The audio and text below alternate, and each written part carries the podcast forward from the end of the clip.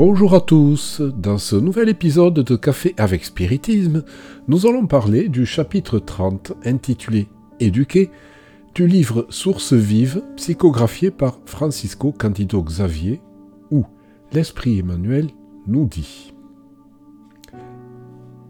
Dans la graine minuscule se trouve le germe du tronc bienfaiteur. Dans le cœur de la terre chantent les mélodies de la source. Dans le, dans le bloc de pierre, il est des chefs-d'œuvre statuaires. Cependant, le verger demande un effort actif.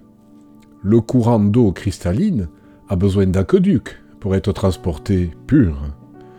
Le joyau à sculpter requiert les miracles du burin. L'esprit porte aussi en lui le gène de la divinité. Dieu est en nous, comme nous sommes en Dieu.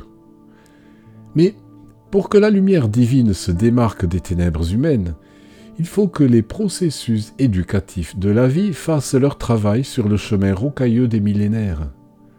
Seul le cœur ennobli dans la grande compréhension peut libérer l'héroïsme sanctifiant. Seul le cerveau cultivé peut produire des concepts lumineux de la pensée éclairée.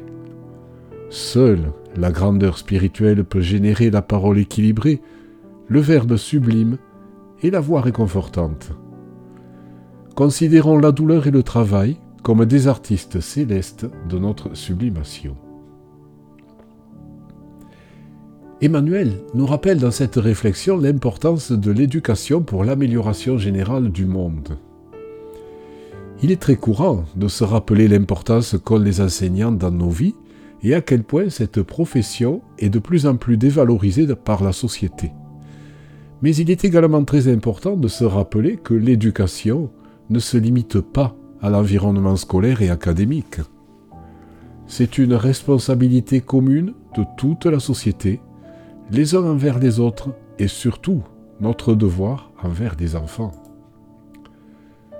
Kardec, un maître de l'éducation, nous dit dans le livre des esprits, dans le commentaire de la question 685 il est un élément qu'on n'a pas assez fait entrer dans la balance, et sans lequel la science économique n'est qu'une théorie.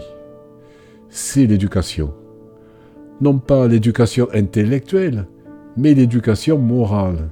Non pas encore l'éducation morale par les livres, mais celle qui consiste dans l'art de former les caractères, celle qui donne des habitudes, car l'éducation est l'ensemble des habitudes acquises.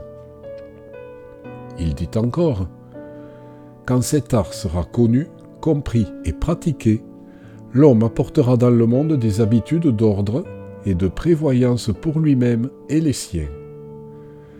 C'est donc cet oubli de l'importance de l'éducation qui est une des principales causes des incohérences économiques, de l'augmentation de la criminalité, du manque d'insertion sociale et professionnelle de nombreuses personnes, et principalement de notre stagnation à promouvoir le développement des potentiels que nous avons et que nous sommes capables d'accomplir.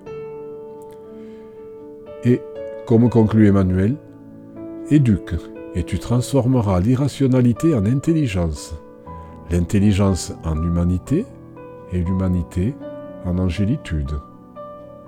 Éduque et tu construiras le paradis sur la terre si nous avons conscience que le Seigneur habite en nous, perfectionnons notre vie afin qu'il se manifeste.